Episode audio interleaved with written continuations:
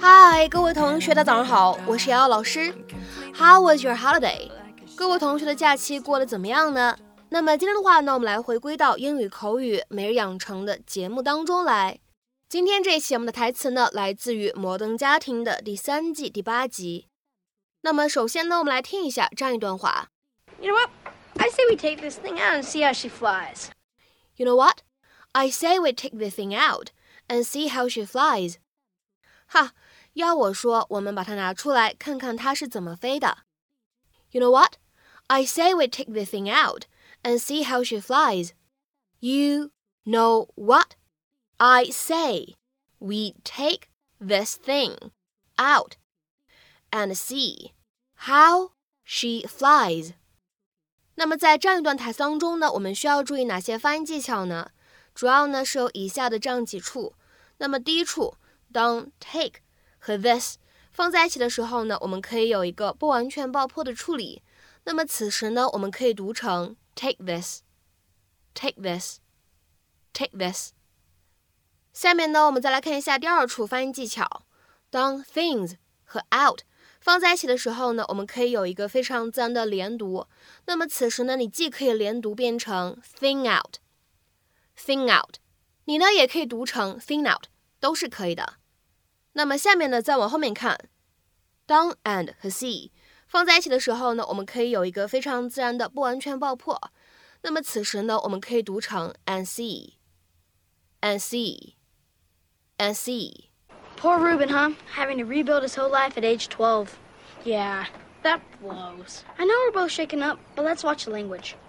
Okay. Put this in a safe place. It's for Ruben. It's one of those, um, how do you say again? Is that the helicopter with a camera in it that you control with your phone? The one I asked for? Okay, when your house burned down, you get one of these. No, don't burn your house down. How lucky is Ruben? So lucky. You know what?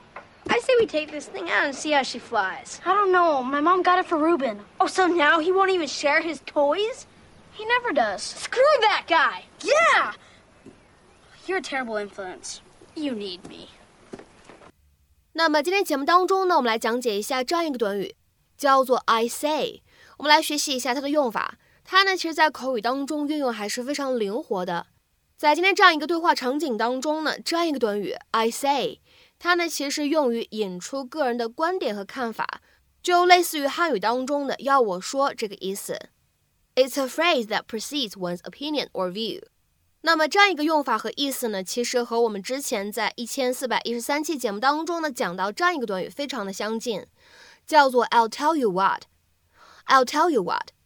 这个短语的用法呢，和咱们今天学习的这个呢，基本上可以互换啊，可以共同放在一起积累来学习。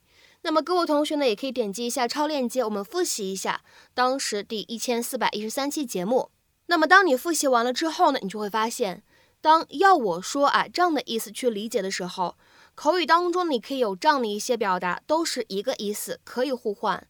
比如你可以说 I'll tell you what，I'll tell you what，或者 tell you what" what，tell you what，或者 I know what，I know what，或者 I say，I say 都是可以的。那么下面呢，我们来看几个例子。第一个，Since it's already ten o'clock, I say we just stay in for the evening。都已经十点钟了，要我说，我们今天晚上就待在家不出门吧。Since it's already ten o'clock, I say we just stay in for the evening。 下面呢，我们再来看一下第二个例子。I say we go without them。要我说，我们走吧，不带他们。I say we go without them。那么在这样的一个句子当中呢，其实我们的 I say 它呢就相当于 I suggest，是可以互换使用的。I suggest we go without them。下面呢，我们再来看一下这样一个例子。I say let's eat out。要我说，咱们下馆子吧。I say let's eat out。这样一个句子呢，其实你也可以说 I say let's dine out。I say let's dine out。下面呢，我们再来看一下这样一个例子。We've been driving all day. I say we start looking for a hotel now. 我们都开车开了一整天了，要我说，我们现在开始找酒店吧。We've been driving all day. I say we start looking for a hotel now. 然后呢，在口语当中，这样一个短语，I say，它呢其实也有别的用法。 比如说呢，它可以用来引起别人的注意。It is used to attract the attention of someone. 或者呢，这样一个短语呢，它也可以用来表示吃惊、惊喜这样一种情绪。It is used to express surprise, shock. etc. 那么下面呢，我们来看一下这样的三个例子。第一个，I say, isn't that your friend over there？嘿，那不是你朋友吗？I say, isn't that your friend over there？